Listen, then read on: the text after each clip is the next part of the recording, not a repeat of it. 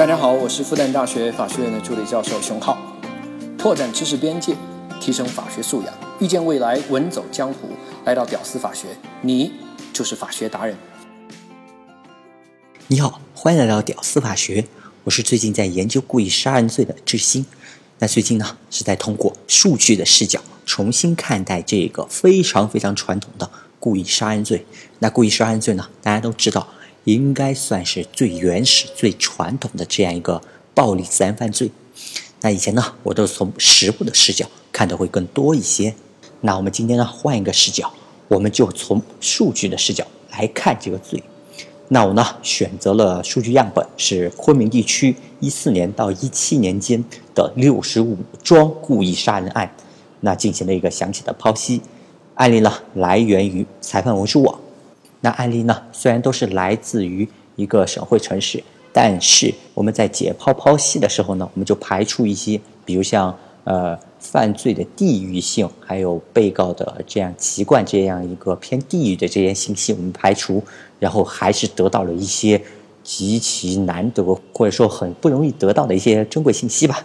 那至于为什么选择的是一四年才开始呢？再早的为什么没有了呢？因为最高院。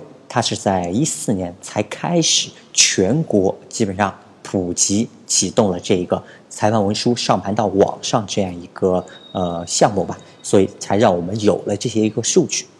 那我们针对那么多起的故意杀人案呢，我们进行了一个详细的剖析，发现了很多信息值得拿出来和大家分享。那有的信息呢，可能做十年律师他也不一定能获得，比如第一个信息，犯故意杀人罪最多的星座是什么星座？啊，居然是双子座，最少的是天蝎和摩羯。哎，你这些信息，你做十年律师，你做三十年律师，你也不一定能获得。开个玩笑啊！那我本期节目呢，肯定是要有配图的，呃，有各种各样的柱状图啊、饼图啊、曲线折线图啊。那么我会放在有条件的平台，比如像喜马、某拉、某雅这样一个平台，它就可以放很多图图片在里面形成文稿。有的平台就不行啊。大家可以相互跳转看一下，不过我尽量说的，在让大家即使没有条件看，也基本上能听得懂。好，第一个星座，那刚刚说了啊，双子座居然是杀手榜排第一，天蝎摩羯居然排最后啊啊！这结论我也是醉了。大家知道啊，天蝎座那可是中国人口最多的星座哎，因为中国传统那都过年前结婚嘛，然后在十月底、十一月来生孩子。这天蝎座的人口是中国最多的人口，但是犯杀人罪的居然是最少的，这个反差，嗯，是不是值得参考一下呢？那顺便给大家念一下啊，按照这个从高到低的排序，分别是双子、射手、天秤、白羊、金牛、巨蟹、狮子、水瓶、处女、双鱼、双鱼啊，最后是摩羯和天蝎并列最后。这是第一点。好。第二点啊，这是正儿八经啊，之前那些是练练手，开个玩笑。在所有的杀人犯里面，百分之八十三是男性，百分之十五是女性，百分之二文书里面没有写。好，这应该大家比较好理解。那犯罪是天生为男性设计的这样一个职业嘛？啊，以前犯罪心理学上学过的这样一句话。大家看到啊，还有百分之十五是女性的这个被告啊，他们。多数都是杀男性，好，这是第二、第三，被害人比例，哎，就完全的不一样了哈，女性多于男性，女性占到了百分之四十九的这样一个比例，男性百分之四十六，女性差不多一半呀，百分之四不明啊，裁判文书里面没有说，那这说明一下啊，这还是男人杀女人杀的多啊。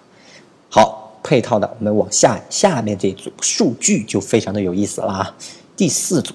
所有的杀人犯和被害人之间的关系是排名最多的、最靠前的是夫妻和情侣，夫妻占百分之二十五，情侣占百分之二十五，这俩加起来就占了一半了啊！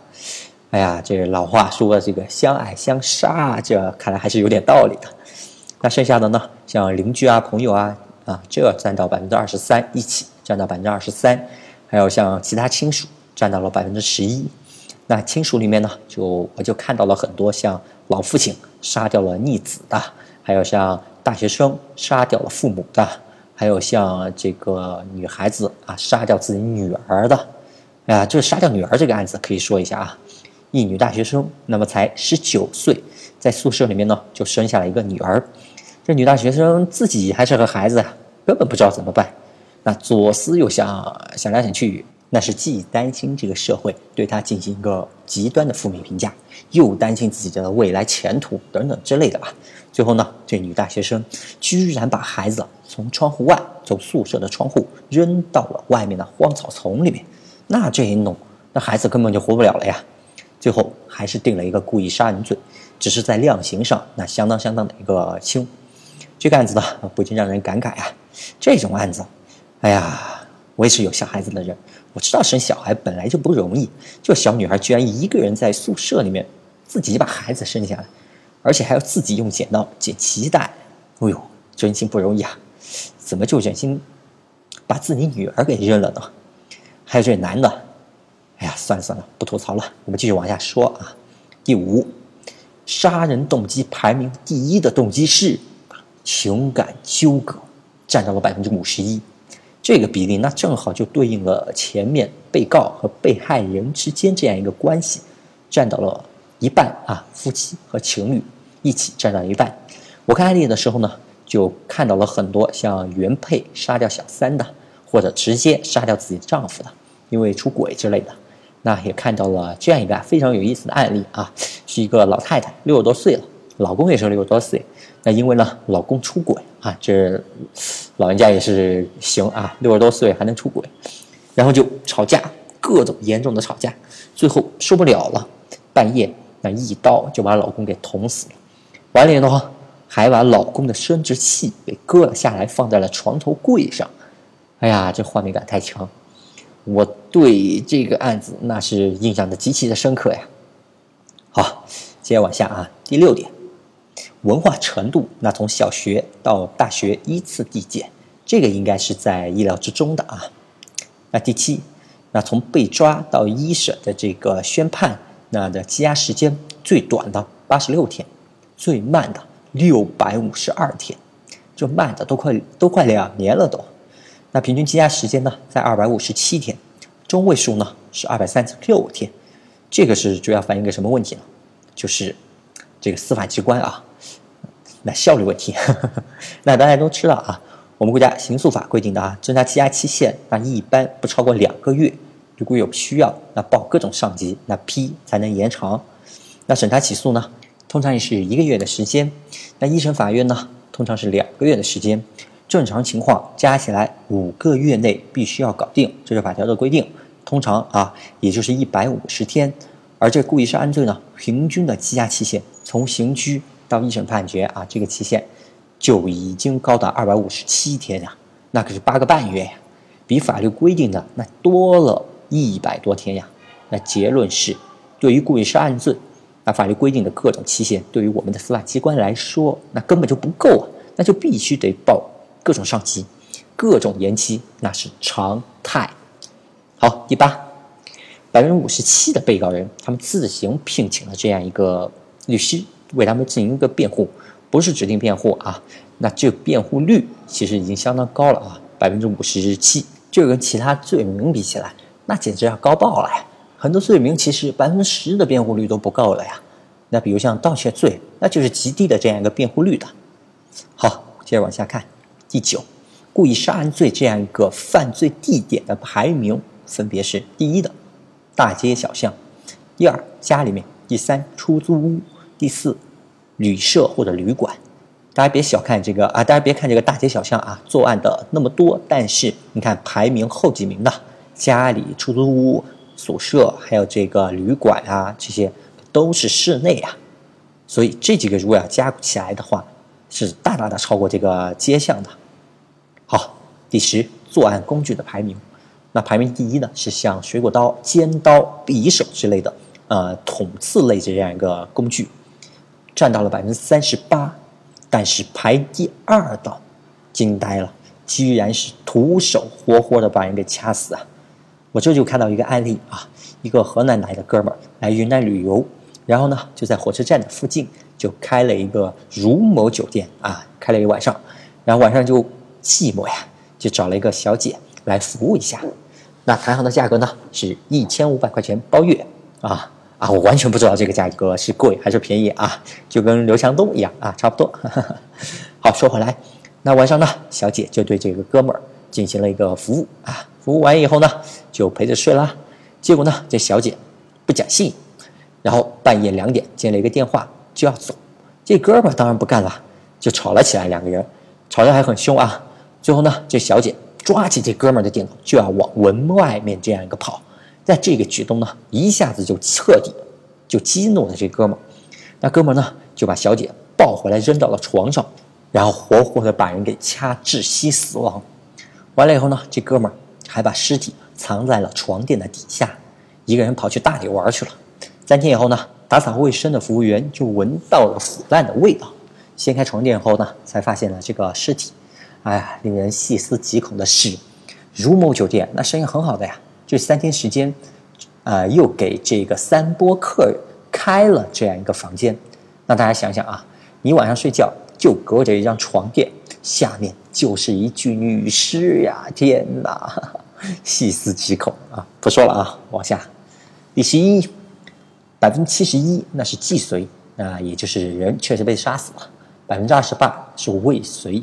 要么人被救活了，要么下手到一半被制止了，还有百分之二是终止。好，第十二个，百分之六十二是没有认定自首情节，百分之三十八认定了自首。两位律师呢都知道自首对量刑是有影响的，但是具体影响有多大，没有律师能说得清楚的。但是用大数据的思维就给了我们一个非常好的一个参考。好，我们接着就说自首对这个刑期的这个具体的影响。